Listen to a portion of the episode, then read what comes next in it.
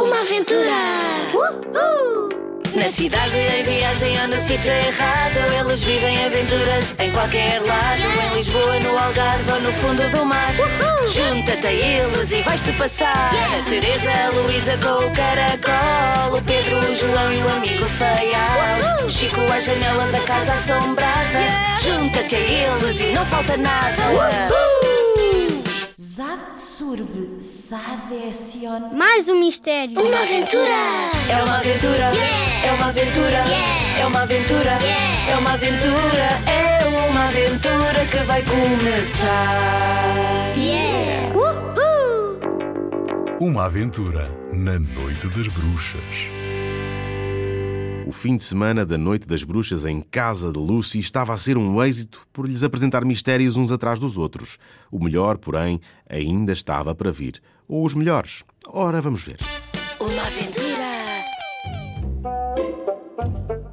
À noite, as gêmeas e a Lucy escolheram o quarto onde queriam dormir. Era enorme. Dava para três pessoas. Como cheirava um pouco a mofo, abriram a janela. E como precisavam de cobertores, tentaram encontrá-los num velho armário, tão grande que chegava quase ao teto e tinha porta de espelho. No entanto, por muito que puxassem, não conseguiam abri-lo. A única coisa que abanava era o espelho, onde se viam refletidas de corpo inteiro, todas juntas e vermelhas de esforço, acharam-se cómicas e pararam um instante para se observarem.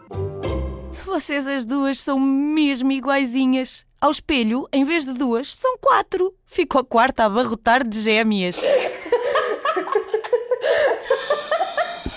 Esperem lá.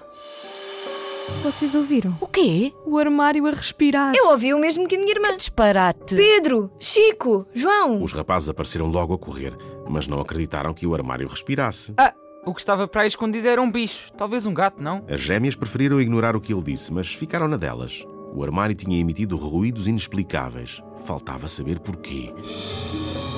Quando finalmente conseguiram abrir a porta, o que lhes caiu aos pés não foi o desejado cobertor.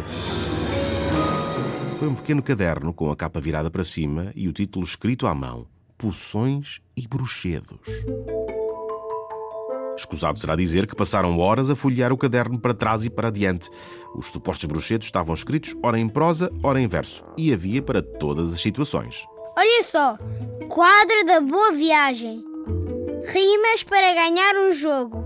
Bruxê de ferro para homens de ferro. Chico, na brincadeira, respondeu-lhe: Cá por mim, quero experimentar esse. Ah, eu prefiro este. Poção de amor. Então lê. Cinco lágrimas recolhidas num copo de cristal. Agora leio eu.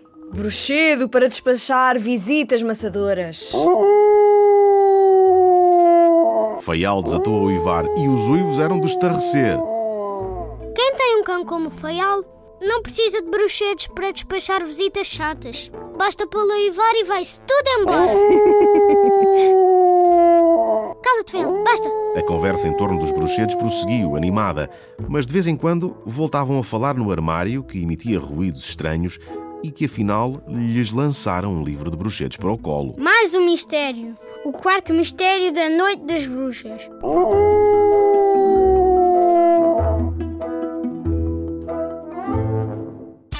Uma aventura! Não percas o próximo episódio. Zatian Shurpsa. Sashurb Sadetion. Uma aventura de Ana Maria Magalhães e Isabel Alçada.